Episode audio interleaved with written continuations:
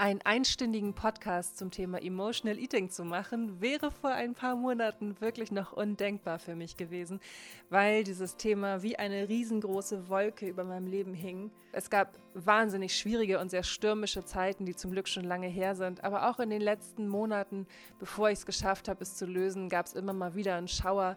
Inzwischen habe ich es geschafft, die Wolken aufzulösen und habe meinen Weg aus diesem Kreislauf, aus dieser unangenehmen Emotional Eating Spirale gefunden. Und genau deswegen möchte ich euch erzählen, wie ich das geschafft habe und wie ihr es auch schaffen könnt. Und gebe euch Tipps an die Hand, ich beantworte eure Fragen und ich erzähle auch zum allerersten Mal, wie es überhaupt bei mir dazu gekommen ist, dass ich versucht habe, unangenehme Gefühle mit Essen zu kompensieren.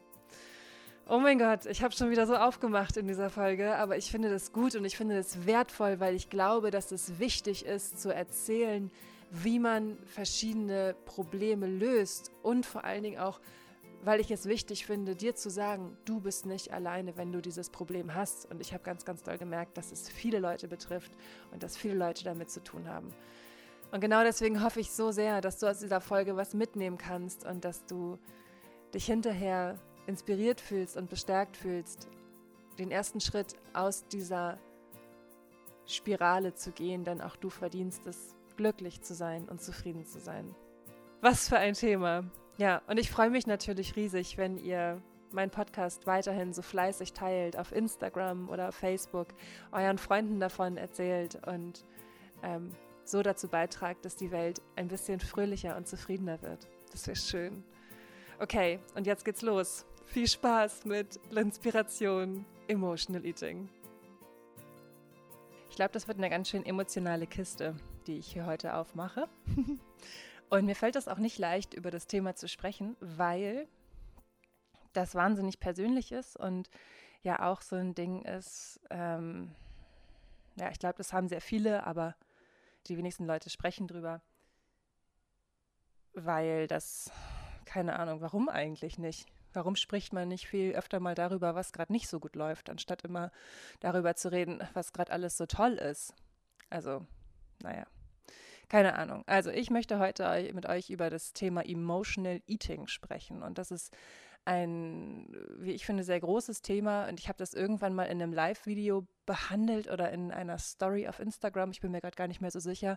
Und es kam so wahnsinnig viel Feedback zurück, dass ich gemerkt habe, okay, euch äh, geht es genauso wie mir in vielen Momenten meines Lebens.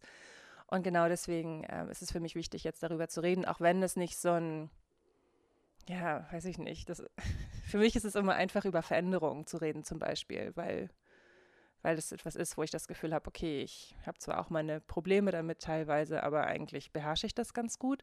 Und dass ich wirklich das geschafft habe, mich vom Emotional Eating zu befreien, das war erst diesen Sommer. Also das ist ein ganz äh, nahes Thema.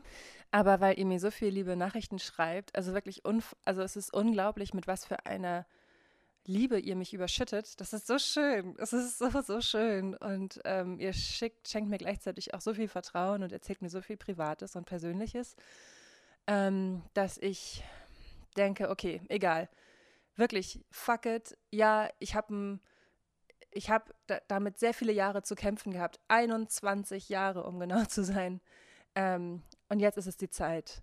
Jetzt ist die Zeit gekommen, darüber zu sprechen und zu sagen, du bist nicht allein, wenn du das hast. Und ja, auch nach ganz vielen Jahren kannst du es schaffen, darüber hinwegzukommen. Let's do it. okay. Bei mir war das so. Angefangen hat das Ganze, als ich elf Jahre alt war. Ich hatte mit elf Jahren einen sehr schweren Unfall. Ich ähm, muss sagen, ich hatte eine sehr fröhliche Kindheit und wir waren viel unterwegs und ich habe mich auch immer viel bewegt und bin wahnsinnig gerne geritten. Und dann passierte dieser Unfall. Ich habe damals mein Pferd, mein Lieblingspferd, äh, angebunden und wollte diesen wahnsinnig tollen neuen Sicherheitsknoten ausprobieren, den ich in irgendeinem Pferdemagazin gelesen habe. Ich war so ein altes Pferdemmädchen. Ich war so gerne beim Reiten. Naja, dann habe ich diesen Knoten halt ausprobiert und ähm, habe, glaube ich, das Seil zu kurz gebunden und das Pferd hat Panik bekommen und ist zurückgezogen. Und ich habe nicht bedacht oder ich habe den Knoten halt falsch gemacht und ähm, er ließ, also der Sinn eines Panikknotens ist natürlich, dass er sich unter Druck auflöst. Man sollte den aber nicht äh, testen, kann ich jetzt sagen, wenn man das Pferd anbindet, sondern man sollte das vorher so testen, damit halt kein Unfall passiert. Ich habe es falsch gemacht und ich habe diese eine Schlaufe zu viel gemacht. Und bevor ich diese Schlaufe gemacht habe, hat meine Intuition noch gesagt, mach es nicht. Und ich habe es gemacht und daraufhin bekam das Pferd Panik, ist zurückgezogen und meine Finger waren im Knoten. Und äh, ja, dann äh, habe ich geistesgegenwärtig den Panikhaken beim Strick gezogen. Ich habe zum Glück den Strick mit dem Panikhaken genommen und nicht mit dem Karabinerhaken. Das war so das Glück im Unglück an diesem Tag. Und ähm, habe dann meine Hand befreien können und habe gesehen, dass alles voller Blut ist. Und ja, das, also es war halt so, mir wurde, mir wurde mein linker Ringfinger abgerissen, der hing halt nur noch da so. Und äh, mir wurde das Nagelbett von meinem Mittelfinger rausgerissen. Genau, ich habe nur einen neuen Fingerkuppen. Kleiner Fun Fact am Rande. so.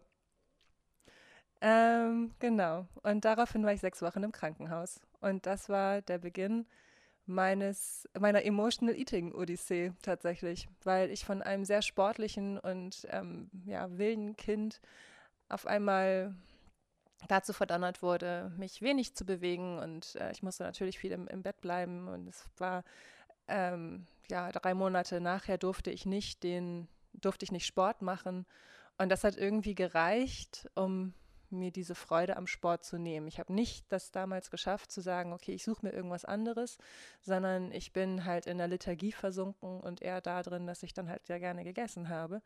Und auch schon im Krankenhaus, ja, was gibt es im Krankenhaus zu tun? Du liegst den ganzen Tag im Bett, du weißt nicht irgendwie, ob dein Finger, also dieser Ringfinger, also das, das war so, dass der, ähm, mir wurde das Nagelbett von dem Mittelfinger rausgerissen. Das heißt, der wurde einfach Oh, Achtung, jetzt wird es richtig, richtig hart für einige. Mir wurde der Knochen abgesägt und dann wurde die Haut gespannt und zugenäht. Ähm, und der, beim Ringfinger stand halt ganz lange nicht fest, ob er dranbleiben wird oder nicht. Ist er zum Glück. Yay! mein toller Ringfinger. Oh Mann, ey, was der schon alles sehr gut. Also egal. Äh, auf jeden Fall ist er dann, äh, aber was gibt's, genau, oh Gott, ich verliere den Faden. Das ist, äh, ich habe die Geschichte so oft schon erzählt, ne, im Privaten, aber halt nie ins Mikrofon. Und auch wenn ich hier inzwischen auf meinem Sofa, hallo, hört ihr das? Der Hall ist weg. auch wenn ihr das, äh, auch wenn das jetzt irgendwie eine total private Umgebung ist, ich, ja, es ist halt schon komisch. Okay. Gut, also was gibt es da zu tun, wenn du elf Jahre alt bist? Und natürlich kannst du lesen, aber eigentlich guckt man dann doch den ganzen Tag ähm, nur Fernsehen und holt sich dann, ich glaube um 15 Uhr oder so, habe ich mal Baywatch geguckt. ähm, und habe mir dann vorher immer noch aus dem Krankenhauskiosk irgendwie Schokolade gekauft. Und das ist natürlich eine schlechte Kombination, wenn man das über sechs Wochen lang macht. Und da schlich sich das dann so ein, dass ich gemerkt habe, dass Essen auch Trost bedeutet und dass man sich belohnen muss für schlechte Gefühle und dass man sich ja, wenn es einem nicht gut geht, dann ist Zucker natürlich das, was hilft und so. Genau. Das habe ich damals gelernt. Und dann kommt die Pubertät hinzu. Oh Gott, Gott, ne? Weiß man, was das an, an, einem emotionalen, aber auch an einem Hormonchaos dann irgendwie endet. Und ähm, das war keine glückliche Zeit, das kann ich wirklich sagen. Es war eine ganz, ganz anstrengende und schwierige Zeit. Ich bin wahnsinnig froh, dass ich nicht mehr so jung sein muss und dass ich das geschafft habe. Fertig.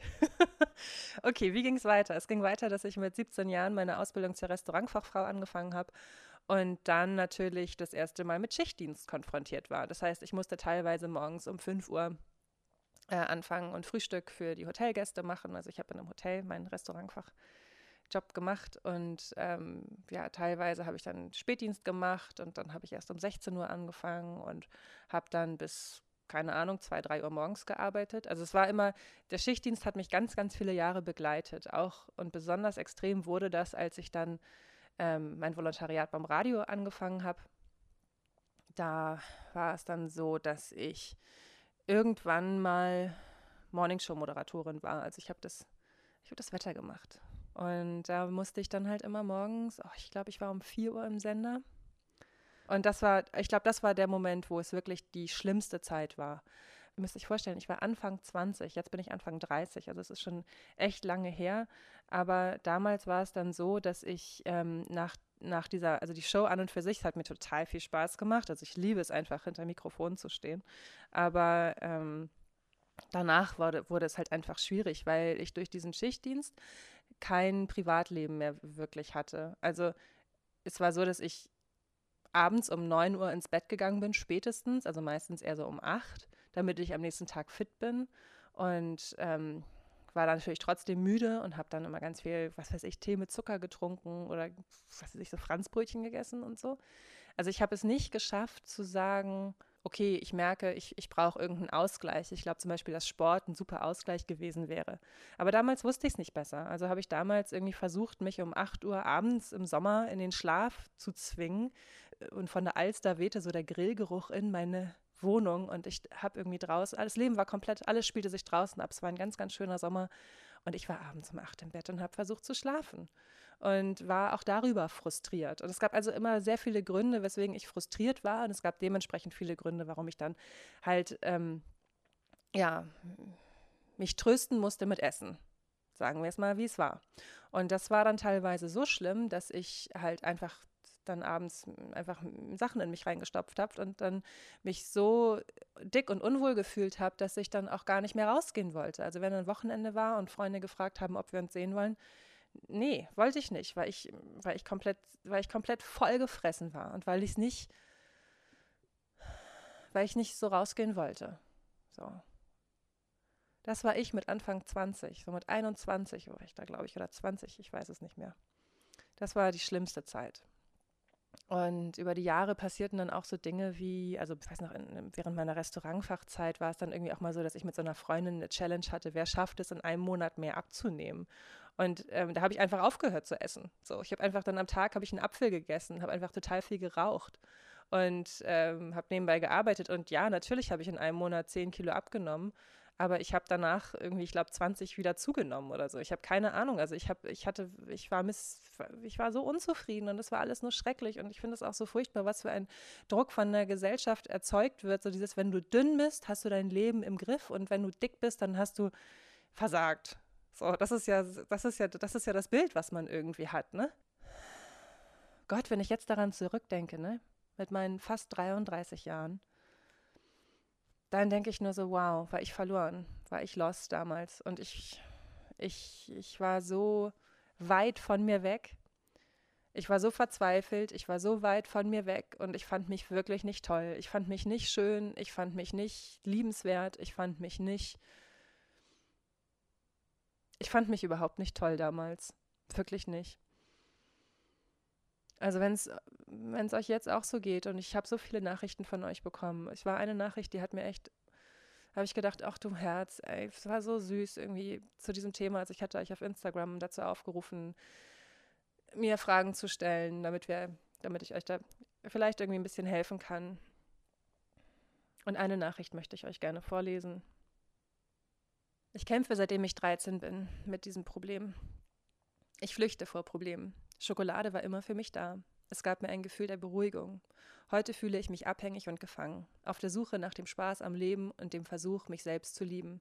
Denn nur wer sich selbst liebt, kann lieben. So heißt es, oder? Kann mich dann niemand lieben? Fragen über Fragen und ich kenne keine Antworten. Also natürlich weiß ich, was ich wem anderen raten würde, aber bei sich selber ist das ja immer ganz anders. Und ich habe das gelesen und habe nur gedacht, oh Mann, ey, das war ich. Mit Anfang 20 ging es mir ganz genauso und ich wusste keinen Weg daraus. Was mir geholfen hat damals war, nach meinem Volontariat bin ich nach Berlin gezogen und habe äh, versucht, als Synchronsprecherin zu arbeiten und hatte damit also auf einmal nicht mehr diesen, ähm, ja, dieses Mitternacht, also dieses wirklich um, um 3.30 Uhr Wecker geklingel und zur Arbeit gefahre. Und ich hatte dann ja noch am Wochenende, hatte ich dann noch meine eigenen Sendungen. Genau. Ich habe am Wochenende dann auch mal Solo moderiert und dann fängst du natürlich in der Nacht an. Das heißt, ich habe teilweise während meines Volontariats unter der Woche Frühschicht gemacht, also dann auch teilweise redaktionell die Morningshow begleitet. Das heißt, du fängst morgens um 4 Uhr an. Das habe ich dann unter der Woche gemacht und am Wochenende hatte ich dann Nachtmoderation und habe dann um 0 Uhr von 0 bis 3 moderiert. Ja, und der Körper sagt nur, Alter, was willst du von mir? Natürlich gerät alles außer Kontrolle.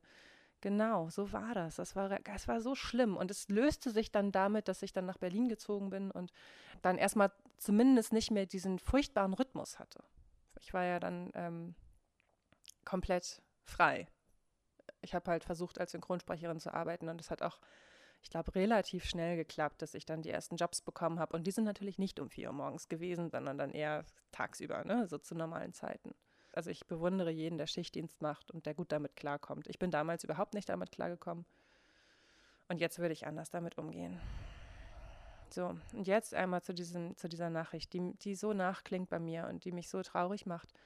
Weil, und das habe ich ihr auch geantwortet, gesagt, natürlich bist du liebenswert, natürlich bist du ein absolut liebenswerter Mensch. Und dieses Schokolade war immer für mich da das kann ich so gut nachvollziehen. Ich hatte immer so viel Süßigkeiten im Haus und wenn ich sie nicht im Haus hatte, habe ich sie mir halt gekauft, wenn ich dann Bock drauf hatte. Es war eine Spirale, in der ich mich bewegt habe, die nicht gut war und, und, und die mich total frustriert hat.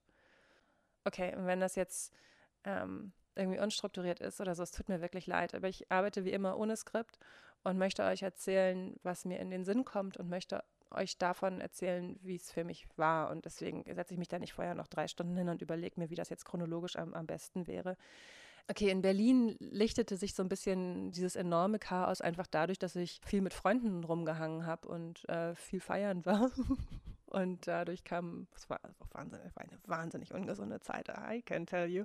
Aber ich hatte nicht mehr dieses, dieses extreme Frustgefresse. Das war, hatte ich auch noch, aber nicht so extrem wie damals zu, zu diesem, während dieser Schichtdienstzeiten. Also der Schichtdienst war eine ganz große Säule dieses Emotional Eatings und die brach halt weg. Und dadurch brach halt auch ein großer Teil von diesem Frustessen weg oder von diesem Stressbewältigungsessen. Nach zwei Jahren Berlin bin ich zurück nach Hamburg gekommen und habe diesen Job gemacht, von dem ich euch äh, in den letzten Folgen schon erzählt habe. Ein sehr anerkannter Beruf als Reporterin und Redakteurin für einen Radiosender. Und habe das gemacht, weil ich dachte, okay, es ist eine gute Chance, es ist ein sehr guter Arbeitgeber, der sehr, sehr anerkannt ist und eine, es war wirklich eine riesengroße Chance für mich. Und auch da wieder viel Druck viel, viel Druck von außen da gewesen und ähm, das ist natürlich schön, dann mit Keksen zu kompensieren oder mit ungesunder Ernährung. Und das ist ja auch immer dann so ein Trost. Ach komm, der Tag war heute richtig scheiße, das war richtig anstrengend. Ach komm, jetzt gönn dir mal was.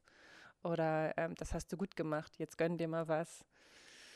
Es war eigentlich immer ein, gönn dir mal was also ich habe halt wirklich dann über eineinhalb Jahre das gemacht, was mir überhaupt nicht entsprochen hab, hat und hatte dann diesen Zusammenbruch und habe selber, also oh, ich habe mich so verleugnet in dieser Zeit. Ich erzähle das in, in der Folge über die Selbstliebe, Mut zur Selbstliebe, da erzähle ich das ganz genau, falls ihr das wissen möchtet. Also äh, hört euch die auch nochmal an. Also ich hatte wie auch immer, ich hatte einen Zusammenbruch und habe dann meine Meditationslehrerin kennengelernt und wir haben dann so ja so Energiebehandlungen erstmal gemacht also sie hat macht zum einen diese Energiebehandlungen und zum anderen unterrichtet sie Meditation. Und Energiebehandlung heißt letzten Endes, es ist halt eine Form der Geistesarbeit. Also du äh, sprichst über deine Probleme und dann geht sie in die Energiezentren und macht da was auch immer. Ich weiß gar nicht, was sie da gemacht hat. Räumt da ein bisschen auf, passt vielleicht ganz gut. Und das habe ich, damit habe ich dann angefangen. Also ich habe zum ersten Mal angefangen, mich mit meinem, mich mit mir selbst auseinanderzusetzen. Geistig.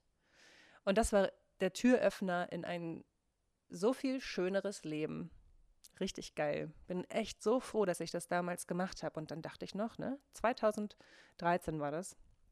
Vor fünf Jahren dachte ich noch, oh, wenn du jetzt an die, also wenn du jetzt so Energiebehandlung und so, hm, das ist ja schon fast wie eine Therapie und das ist ja auch äh, irgendwie peinlich, das zu machen. So dachte ich damals. Und heute denke ich, ich bewundere jeden, der eine Therapie macht. Ich finde es so geil. Ich bewundere das, wenn Leute an sich arbeiten. Ich weiß, was für ein großer Schritt das ist und ich möchte jeden, jeder, der das macht, dem möchte ich einfach nur sagen, richtig geil, richtig gut, dass du das machst, richtig gut, dass du an dir arbeitest. Richtig, richtig gut. Das ist die, das ist der Schlüssel dazu, dass es dir besser geht. Dass du anfängst, dich damit auseinanderzusetzen. Und es erfordert so viel Mut, den, diesen Dämonen und diesen negativen oder nicht förderlichen Eigenschaften ins Auge zu sehen und zu sagen, okay, lass uns dieses Problem aus der Welt schaffen. Lass es uns in etwas Gutes transformieren. Und das war damals für mich der erste Schritt in diese Richtung. Aber ich musste mich echt überwinden, weil Therapien machen ja auch nur die andere, anderen und dann hast du ja auch irgendwie äh, versagt, weil du emotional nicht so stark bist. Ne? Was für ein Scheiß man sich dann immer einredet.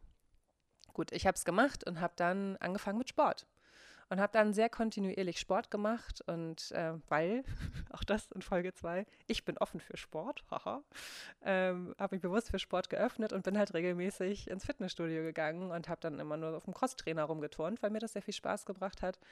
Am Anfang war ich so unfit, aber wenn man regelmäßig trainiert, merkt man dann ja auch, wie man immer besser wird und das hat mich sehr motiviert und so habe ich es dann geschafft, über die nächsten zwei Jahre 16 Kilo abzunehmen. Und da war ich dann irgendwann noch an dem Punkt, wo ich ganz, ganz dünn war. Und ich weiß noch, dass ich dann irgendwann mich im Spiegel angeguckt habe und dachte, boah, jetzt bist du aber auch zu dünn. Und ähm, ja, dann pendelte sich das irgendwie so ein. Und seitdem habe ich, äh, ich habe auf der Weltreise habe ich schon ganz schön zugenommen, finde ich. Da war ich schon ein bisschen mopsiger als jetzt. Aber so im Großen und Ganzen, weiß ich nicht, ist das mal plus fünf Kilo und minus fünf Kilo. So das hat, das ist seitdem hält sich das so die Waage. Geistesarbeit war der erste Step und daraus resultierend Sport. Und so fing es an, ganz, ganz langsam, dass ich es geschafft habe, da rauszukommen. Dann war es so, dass ich in diesem Sommer den Aha-Moment hatte. Ich hatte den Aha-Moment, weswegen ich es geschafft habe, dieses, diesen Kreislauf nach 21 Jahren zu durchbrechen. Yes!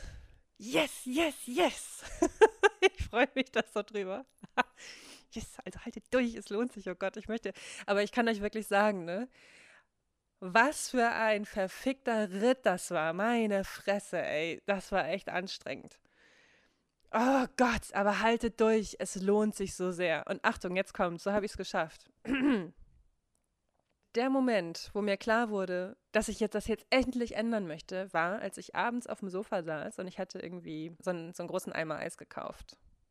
Und ähm, ich weiß gar nicht, wie viele Milliliter da drin sind. Ich glaube so zwischen 400 und 500. Und ähm, ich habe diesen Eimer gegessen, als ich irgendeine Serie geguckt habe und habe den einfach so aufgegessen. So ohne Grund. Ich hatte, ich hatte überhaupt gar keinen Appetit auf dieses Eis, obwohl das einer meiner Lieblings, eines meiner Lieblingseise war, ist. ähm, und habe es einfach so gegessen. Und dann habe ich gedacht, Moment mal, Lynn, warum isst du das Eis jetzt eigentlich gerade? Du, du, du hast überhaupt gar keinen Appetit auf, ach, richtig geil, ne? Cookies and Cream. Du hast gar keinen Bock auf dieses Eis eigentlich. Du hast gar keinen Bock auf Süßigkeiten und du bist total satt. Warum isst du das jetzt? Warum machst du das? Und dann habe ich diese große Frage, warum machst du das einfach mal zugelassen? Und die Antwort ist, ich war unglücklich. Ich war einfach unglücklich. Und ähm, habe dann darüber meditiert. Wenn ich sage, ich habe darüber meditiert, dann heißt das immer, ich habe mich in der Meditation, also ich mache ja immer geführte Meditation und habe dann eine große Auswahl an Meditationen, wo ich weiß, okay, das hilft mir zur Problembeseitigung beziehungsweise dazu, das Problem zu sehen und es in eine Stärke zu transformieren.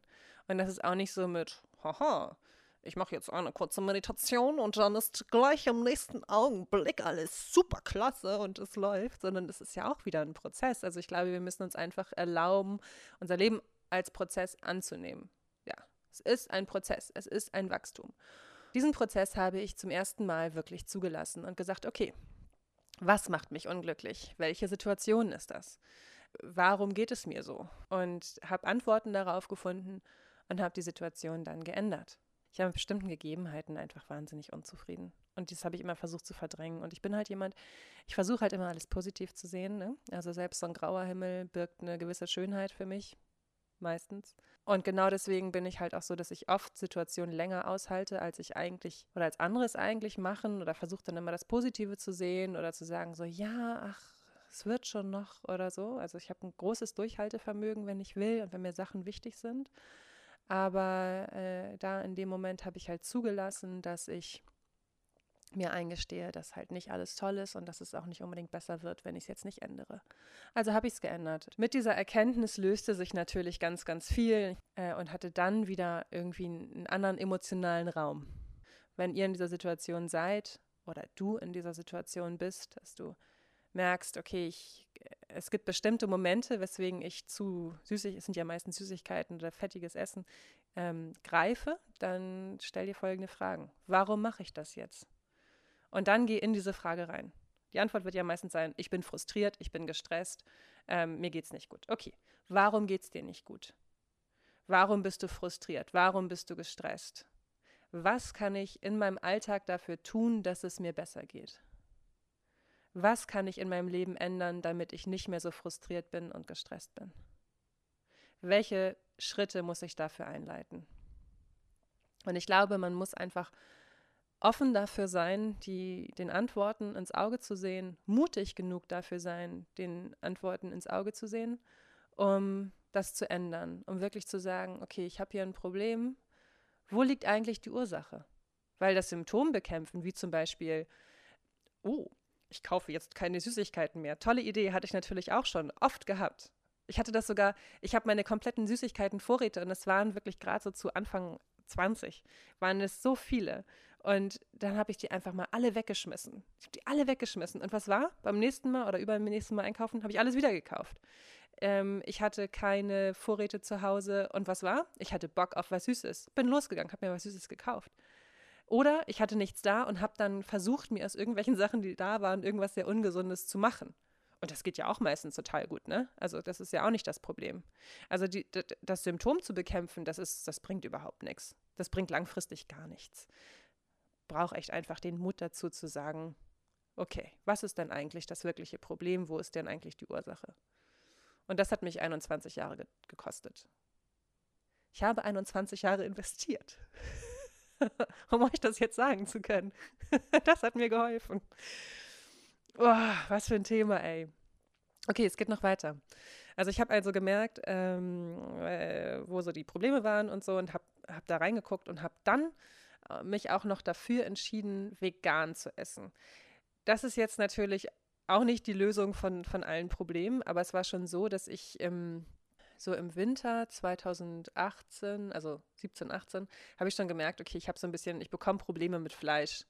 Ich bekomme Probleme damit, Wurst zu kaufen und ich sehe auf einmal wieder diese ganzen Tiere hinter, dem, hinter der Wurst. So. Und habe mich dann dafür entschieden, vegetarisch zu leben und wollte halt zum Beispiel nicht auf Käse verzichten und auf Lachs verzichten. Und im Sommer habe ich dann gesagt, nö, ich habe gar keinen Bock mehr auf all das, ey, ich werde komplett vegan.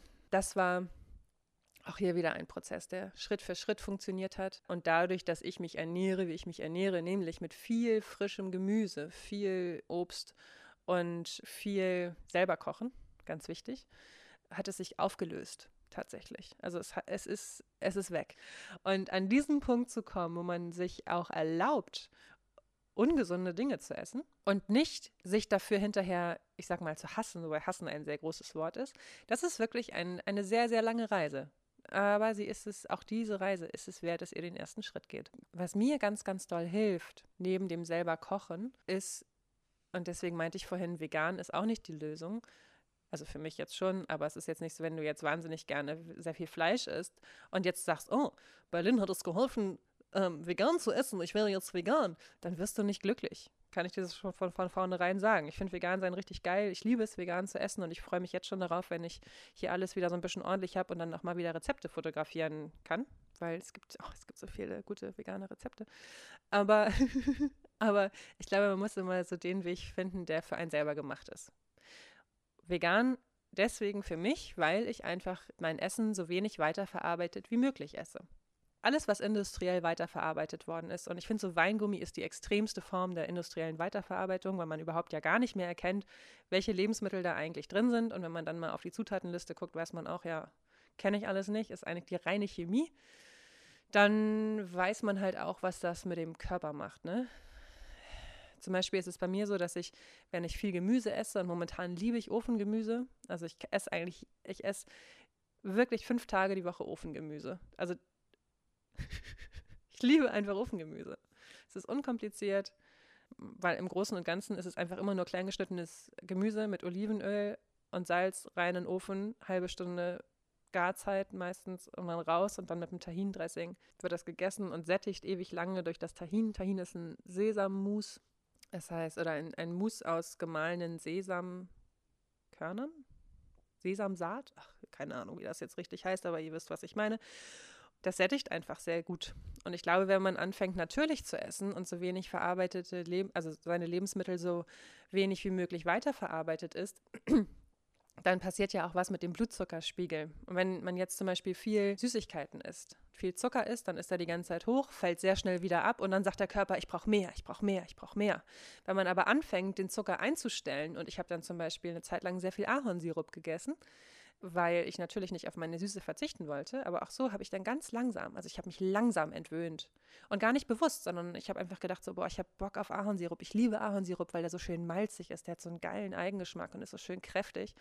Und dadurch kam das dann irgendwie, dass ich die Freude oder dass ich so diesen Jeeper auf Zucker verloren habe im Laufe der Zeit. Und habe auch jetzt gar keinen losen Zucker zu Hause. Es ist einfach nichts, was, was ich konsumiere, so bewusst. Ich liebe das auch mal, irgendwie ein, jetzt ein Stück Kuchen oder so irgendwo zu essen und dann sage ich auch nicht, äh, ja, sorry, ist da, ist da Industriezucker drin? Also das bin ich auch nicht, ne? Aber ich selber kaufe das halt nicht mehr und ich habe auch keinen Appetit darauf. Aber auch hier, es war ein Prozess. Es ist wirklich eine, eine lange Reise gewesen. Mir hat es geholfen, Sport zu machen, zu meditieren, also mich zu erden, runterzukommen und mir dadurch zu erlauben, die Frage zu stellen, warum esse ich jetzt eigentlich gerade? Wo ist die Ursache für meinen Frust? Und diese Urza Ursache versuchen zu lösen, die Situation zu lösen, die einen sich so unwohl fühlen lässt. Große, große Aufgabe. Dann gesund zu kochen, selber zu kochen und so wenig wie möglich industriell weiterverarbeitete Lebensmittel zu essen. Wenn ihr es jetzt liebt, irgendwie euch Fastfood reinzuknallen, könnt ihr das ja immer noch machen, aber vielleicht nicht mehr jeden Tag, sondern ah, zweimal die Woche wäre ja schon ein Fortschritt. Und ähm, ich glaube, man muss sich auch so davon verabschieden, dass man gesund ist, weil man dünn sein möchte, sondern was mir auch hilft, ist zu denken, wie sich mein Körper darüber freut, wenn ich viel Grünzeug esse, wenn ich viel Gemüse esse, wenn ich ähm, mich ordentlich ernähre, dann, dann geht es ja meinem ganzen Sein auch sehr viel besser. Also es greift alles so sehr ineinander. Jetzt habe ich euch auf Instagram gefragt, äh, was ihr zu dem Thema wissen möchtet und ich werde jetzt noch mal ein paar Fragen beantworten. Wie kommt man da mit kleinen Schritten raus? Der Endgegner war wirklich die Frage, warum? wo ist denn eigentlich die Ursache? Genau, die Tür aufzumachen hat mir am aller, aller, allermeisten geholfen. Was ist passiert, dass ich das jetzt essen möchte oder dass ich gestern Abend wieder zu viel gegessen habe oder wie auch immer? Und sich dann wirklich die Zeit gibt, da rauszugehen und dass man ganz geduldig mit sich ist und ganz lieb mit sich ist. Und vorhin habe ich euch ja diese Nachricht vorgelesen von meiner einen lieben Followerin, die mir da schrieb, ja, ich liebe mich selber halt einfach überhaupt nicht. Bin ich denn dann überhaupt liebenswert? Ähm, und natürlich wüsste ich, was ich anderen raten würde, aber bei mir selbst sieht es anders aus. Da kann man auch wieder sagen, okay, ich behandle mich selbst so wie meine allerbeste Freundin oder mein allerbesten Freund und bin geduldig mit mir und höre auf, mich zu bestrafen. Ich habe mir einfach erlaubt, ein Leben zu leben, was mich glücklich macht. Mit allen unangenehmen Konsequenzen, die ich vorher tragen musste. Das heißt, ich habe gar nicht das Bedürfnis, gerade mich emotional mit Essen zu belohnen. Ich esse das, worauf ich Appetit habe und ich esse, wenn ich hungrig bin und ich höre meistens auf zu essen, wenn ich satt bin. Ganz einfache Dinge, die meistens aber sehr schwer um, umzusetzen sind. Und zum Beispiel esse ich auch in meinem eigenen Rhythmus. Also jetzt ist es zum Beispiel 11.21 Uhr und ich habe noch nicht gefrühstückt und habe auch bisher nicht so viel Hunger gehabt, weil ich einfach gestern noch sehr spät mir die Pasta reingeknallt habe. Oh, das war köstlich, I can tell you. Ähm, und ich habe heute Morgen auch noch mir Mandelmilch selber gemacht und habe also zwei Kaffee mit Mandelmilch getrunken, die wahnsinnig sättigend sind, weil halt Mandelmus drin ist. Also ähm, habe ich den großen, großen, riesengroßen Luxus, dass ich in meinem Rhythmus essen kann. Und ich glaube, wenn du um 9 Uhr im Büro sein musst und es um 12.30 Uhr Mittagspause, Mittagspausenzeit ist, Oh Gott, ey, das ist, äh, das ist auch ganz, ganz schwierig, in, in so einem vorgefertigten Rhythmus zu essen, finde ich. Also ich glaube, man muss so ein bisschen für sich herausfinden, wann gute Zeiten sind für einen zu essen. Wenn man jetzt zum Beispiel sagt, man frühstückt nicht so gerne, dann sollte man mal gucken, ob man abends spät noch sehr viel isst. Und wenn man abends spät das Essen weglässt, hat man morgens auch meistens Hunger und kann frühstücken. Und dann ist man halt auch wieder hungrig zur Mittagszeit. Also da mal so ein bisschen reinzugehen, hilft. Dann, wie hast du gemerkt, dass es Emotional Eating ist? Oh Gott, ich weiß es gar nicht mehr so genau. Ich weiß, dass ich irgendwann mal dieses Problem hatte, dass ich alles in mich reingefressen habe. Ähm, Binge-Eating, also nicht, also Bulimie ist, man kotzt es hinterher wieder aus und Binge-Eating ist, man lässt es drin. Und das habe ich eine Zeit lang sehr intensiv gemacht und das war eine Zeit, wo ich mh, mm, relativ schwer geworden bin. Und äh, ja, da hat mir das meine Schwester erzählt, die damals Psychologie studiert hat und die mich an einem Abend anrief, als ich sehr frustriert war und sehr traurig war. Und sie fragte, Lynn, warum bist du denn so traurig? Und dann kam das so, dass mir das klar wurde. Und ich glaube, mit der Erkenntnis kann man dann halt auch nach der Lösung suchen. So, kamen noch mehr Fragen? Süß, ne? Kam noch, ich bin dir so dankbar für deinen Podcast und Inspiration. Dir ihr Herzen. Dass ich, dass wirklich, dass ich dieses Fass hier aufmache, liegt nur daran, dass ihr mir so viele liebe Nachrichten schreibt und ich mich so, ähm, ja, so, so geborgen in, fühle trotzdem. Ich weiß gar nicht, macht das Sinn? Sich geborgen im Internet zu fühlen, ist vielleicht auch ein bisschen waghalsig, aber so fühlt es sich für mich an. Ich äh, habe das Gefühl, ja, ich hatte damit ein Problem und ich möchte einfach euch ermutigen, das Problem anzugehen und äh, euch Schritt für Schritt dahin zu führen, dass ihr euch traut, das zu lösen. Und wenn es das, wenn dann manche Leute denken, oh, oh, sie hat versagt, weil sie hatte mal eine Essstörung, dann ja, denkt das doch. Äh, also das ist gut. Also vielen, vielen Dank für euer ganzes positives äh, Feedback. Das hilft mir sehr. Und freut mich ja auch ganz, ganz doll. Okay, weiter geht's. Notfalltricks. Wie gehe ich mit einer akuten Situation um? Oh mein Gott. Ja, das habe ich auch nie verstanden. Wie geht man damit um? Ich habe irgendwann mal gehört, man soll dann, das ist auch schon ganz viele Jahre her, das weiß ich noch, man soll aus der Situation rausgehen. Und da war ich dann zu Hause und hätte einfach wahnsinnig Bock gehabt, jetzt Schokolade zu essen. Und dann bin ich spazieren gegangen und habe mir Möhren mitgenommen und habe also diesen ganzen Spaziergang irgendwelche Möhren in mich reingestopft. Es hat überhaupt nichts gebracht. Dann habe ich noch gehört, man soll sich die Zähne putzen und äh, viel trinken. Aber ganz ehrlich, ich habe ich hab irgendwie keine richtigen Notfalltricks. Also so ein richtiger Notfalltrick hat bei mir nie funktioniert. Aber generell glaube ich, dass es immer ganz gut ist, sich zu fragen, in welcher Situation esse ich am meisten. Bei mir war es immer abends auf dem Sofa, vorm Fernseher, damals noch. Und wenn man weiß, dass es eine Situation gibt, in der man besonders gefährdet ist, kann man ja auch gut versuchen, diese Situation zu umgehen. Ich hatte jetzt wirklich ironischerweise das nie, dass ich mich, dass ich im Bett gelegen habe und so viel gegessen habe.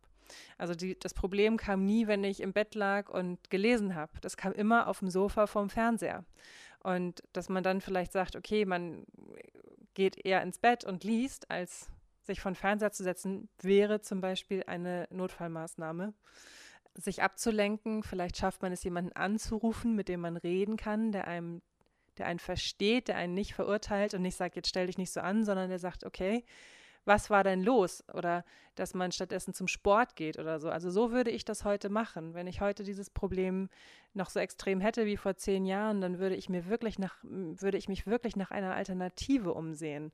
Also natürlich würde ich versuchen, das Problem zu lösen. Aber wenn das jetzt zum Beispiel ein Job ist und ihr unbedingt das Geld braucht und, und gerade nicht gehen könnt, ihr seid der Meinung, es geht nicht, dass ihr weg könnt, ihr könnt diesen Schritt gerade nicht gehen, dann solltet ihr nach einer Alternative gucken. Also zum Beispiel, welcher Sport würde mir Spaß machen? Gibt es irgendeine Form des Trainings, die mir gut tun würde? Und dann, anstatt abends vom Fernseher zu versacken, lieber zum Sport zu gehen.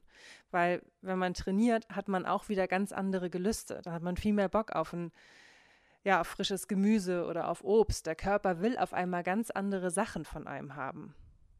Und dann hört so vieles damit automatisch auf. Also mich hat ja damals schon gestresst, wenn meine äh, Freunde gesagt haben, wollen wir zusammen essen gehen oder wollen wir den Tag zusammen verbringen? Und ich immer dachte, ja, was esse ich denn dann?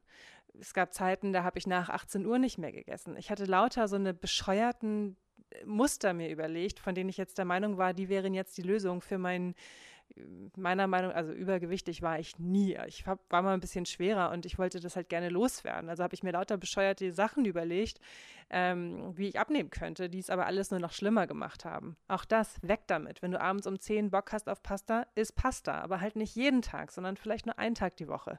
Das ist vollkommen in Ordnung und such dir einen Ausgleich. Ich glaube, das ist ähm, hilft zu laufen oder Sport zu machen und sich da einfach abzulenken und, und einfach einen anderen Katalysator zu finden für dieses Problem. Weil Frustessen heißt ja, Essen beruhigt ja irgendwie auch so sehr. Und ich glaube, wenn man das schafft, den Stress mit viel Sport und Bewegung und Schweiß abzubauen, dann hat man auch gar nicht mehr so Bock auf was Süßes. Dann hat der Körper eher Bock auf Nahrung, die wirklich ernährt. Und schlimmstenfalls isst du halt und beobachtest mal ganz genau, wie es dir dabei geht. Und dann merkst du dir das, wie es dir dabei geht. Und daran erinnerst du dich das nächste Mal, bevor du wieder glaubst, ganz viel essen zu müssen, um irgendwas zu kompensieren. Und dann überlegst du, ob es vielleicht nicht doch geht, die Ursache zu lösen. Es geht nämlich immer tatsächlich. Bist du es komplett los oder kommst du hin und wieder in so eine Situation? Hm. Ich bin es komplett los. Ja, yes. Also ich habe das Gefühl, ich bin es komplett los. Was man nie unterschätzen darf, sind Gedankenmuster, die einen viele Jahre begleiten. Es ist ja so, dass man dass der Mensch aus irgendwelchen Gründen heraus die Gewohnheit sehr liebt. Der Mensch, das Gewohnheitstier, verharrt lieber in unbequemen Situationen, die er schon lange kennt, als sie zu verlassen und Neuland zu entdecken, weil im Neuland ja immer eine potenzielle Gefahr liegt und irgendwie vielleicht ja auch ein Tiger hinter der Ecke lauert. Und in der Gewohnheit kennt man ja seine, seine Ängste und seine Sorgen. Und dass man aber, wenn man was verändert, eigentlich auch der Schönheit die Möglichkeit gibt, sich zu entfalten, das sehen ja viele gar nicht. Und deswegen vertrauen sie eher auf alte Gedankenmuster und alte Gewohnheiten als auf Neues. So. Und ich glaube, man darf immer deswegen alte Gedankenmuster nicht unterschätzen. Also dieses, ähm, wenn mir das Gefresse von Süßigkeiten das Gefühl von Sicherheit und Geborgenheit gibt, dann ist das ein Gefühl, was mich schon sehr, sehr lange begleitet. Also mich hat dieses Gefühl 21 Jahre lang begleitet. Und das hat ja den, den wahrscheinlich den, den eigentlichen Ursprung auch in der, in der Kindheit. So dieses Süßigkeiten sind ja immer was Besonderes und bekommt man ja auch an besonderen Tagen und es ist ja auch immer eine Zelle mit einer irgendeiner Form von Zelebrierung verbunden, oder? Also ja, Süßigkeiten sind ja nicht normal in der Kindheit. Da achten die Eltern ja in der Regel schon sehr darauf, wann man Süßigkeiten isst. Und ich glaube, dass da von, von allen so dieser der Kern ist. So, Süßigkeiten sind gleich was, sind gleich Belohnung. So, und ähm, dieses Gedankenmuster fühlt sich so, also ich glaube, ich habe es aufgelöst. Ich bin mir relativ sicher, dass ich es aufgelöst habe, einfach weil ich äh, reflektiert genug bin, damit umzugehen. Einfach weil ich, weil ich in diese Probleme so krass reingegangen bin und ähm, mich getraut habe, die Konsequenzen zu tragen. Und ähm, deswegen glaube ich schon, dass ich es los bin. Aber who knows? Ich glaube, das Leben ist halt ein Prozess und ähm, das Leben ist eine Aneinanderreihung von Phasen. Für diese Phase habe ich es auf jeden Fall hinter mich gebracht und ich glaube auch nicht, dass ich nochmal in dieser Extremform, also in dieser Form des Binge-Eatings und so, dahin nochmal zurückfallen würde. Das glaube ich, also das habe ich wirklich hinter mir. Und einfach, weil mir der Sport so hilft. Ne? Mir hilft es ganz, ganz doll, sehr intensiv Sport zu machen. Gar nicht jetzt so oft. Also ich gehe zweimal die Woche zum Sport und war jetzt auch schon wieder, ich glaube, eineinhalb Wochen nicht, weil ich hier mit dieser Wohnung so beschäftigt bin und gerade gar nicht den Raum dafür habe, irgendwie jetzt ähm, Sport zu machen, sondern hier erstmal irgendwie unterwegs bin und auch ein bisschen erkältet bin. Aber so im Großen und Ganzen ist Sport eine Basis von mir. Ich habe es geschafft, diese, diese drei Basispunkte, von denen ich immer wieder spreche, zu etablieren. Sport, gesunde Ernährung, Meditation. Wenn ich das alles hinbekomme, ist alles gut. Dann stimmt meine Basis. Und darauf baut alles auf. Ich glaube, jeder muss sich fragen, was die Basispunkte sind. Was sind deine Säulen, die dich zufrieden sein lassen? Für die du selber sorgen kannst. Nicht jetzt, wenn, wenn mein Freund da ist. Das zählt nicht. Also was, was, sind die, was sind die Basispunkte für dich? Was kannst du machen, damit es dir gut geht? So mal vollkommen frei von anderen Menschen. Und ähm, dann muss man die ein bisschen pflegen. Und ich glaube, so schafft man es Schritt für Schritt, da rauszukommen. Ganz süße Frage, die nächste. Blöde Frage, die ich mir stelle. Kann man Kochen doof finden und sich trotzdem wertschätzend und liebevoll ernähren? Warum findest du dein Kochen doof? Ähm, vielleicht, und das finde ich ist eine schöne, eine schöne Challenge, vielleicht solltest du mal versuchen, was Schönes am Kochen zu entdecken. Und natürlich kann man sich wertschätzend und liebevoll ernähren, aber es geht natürlich auch ganz schön ins Geld, ne, wenn man sich immer irgendwo Essen bestellt. Was müsste passieren, damit dir das Spaß bringt? Also hast du keinen Bock auf Kochen, weil du das Gefühl hast, du musst immer 300 verschiedene Gewürze und 48 verschiedene Grundzutaten im Haus haben? Dann kann ich dir sagen, musst du nicht, um geiles Essen zu machen. Zum Beispiel Mia aus dem Kochkarussell plant ein E-Book mit Rezepten, die mit wenig Grundzutaten auskommen. Also, dass dir einfach klar ist, okay, du hast fünf Grundrezepte im Haus, frei in den Raum gesprochen, ich weiß nicht, wie viele es wirklich sind. Und daraus kannst du was Geiles machen, wenn du noch das und das addest oder schaffst es aus diesen Grundzutaten heraus ein geiles Rezept zu machen.